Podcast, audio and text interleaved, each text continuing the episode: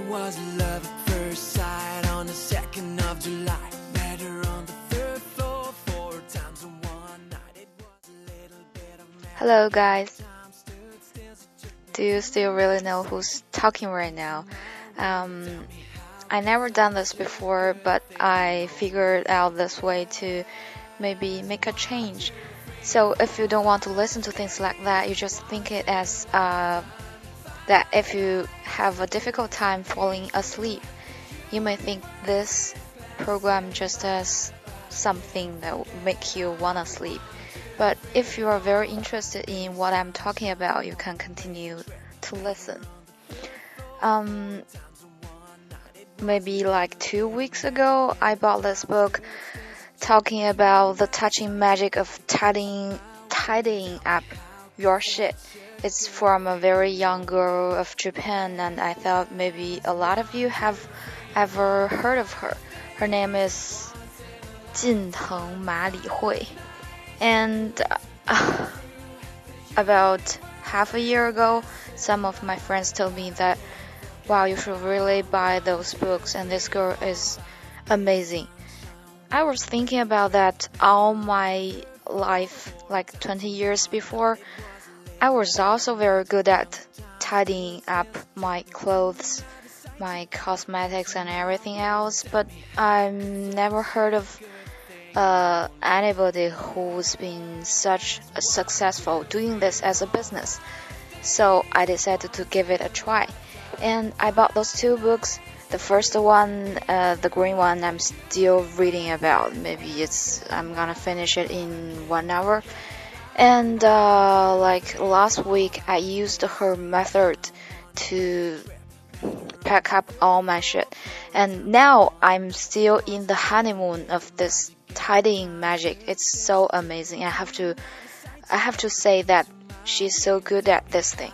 And uh, I really want everyone to enjoy such kind of happiness and enjoy the relaxing and uh, touching phenomenon brought along by this girl. So I think maybe the first step is to throw away all the things you don't need anymore.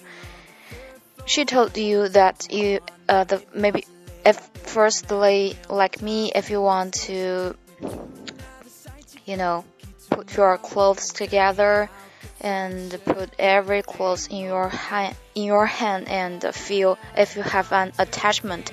If you can feel the moving and the touching instant through holding these clothes in your hand. If you cannot feel that just don't hesitate to throw it away and never look back. But before throwing it away you have to say thank you. I have enjoyed uh, uh, dressing you maybe thank you for you have done a very good job. And after that you just never look back and the clothes has ended its relationship with you anymore. And uh, after this process you will find that you have already thrown away maybe 7 to 80 70 or to 80 percent of all your clothes. And still there's only 20% clothes left. But maybe uh, for a very short time you may feel unsafe and insecure. But after that, I will tell you, I'm still very happy during this whole week because I throw all of them away. That's for the clothes. And uh, mm, there are some little differences if you want to tidy up your materials, documents, tiny things, and some stuff like that. But all in all, I have to say that the throwing away idea is so magical that you suddenly realize that you only need this amount of stuff in your life, and that's enough. If you uh, say if you go into a shop tomorrow uh, you will be a completely different person because you will start to considering whether I need it anymore. If I buy this one, that the amount of the stuff I own is beyond the amount that I need for a happy life. then you will do not hesitate or calculate anymore. You just turn and went away. You will never be regretful for not buying it anymore. So this actually saves you a lot of money, a lot of time and money.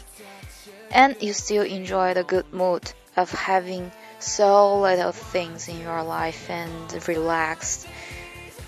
And I think it's a good thing for everyone to do. So what do you think? I think maybe it's time that you guys also give it a try. And if you have any good or bad results, just uh, comment down below and let me know, please. Thank you. I love you guys. Bye bye.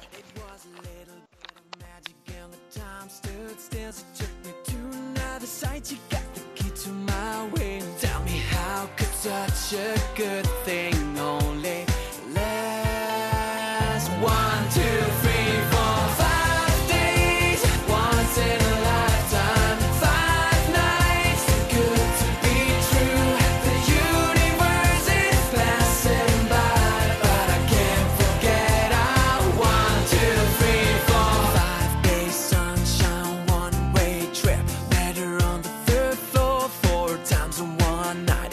a little bit of magic and the time stood still. So took me to another site. You got the key to my way. Tell me how could such a good thing only last one, two, three, four,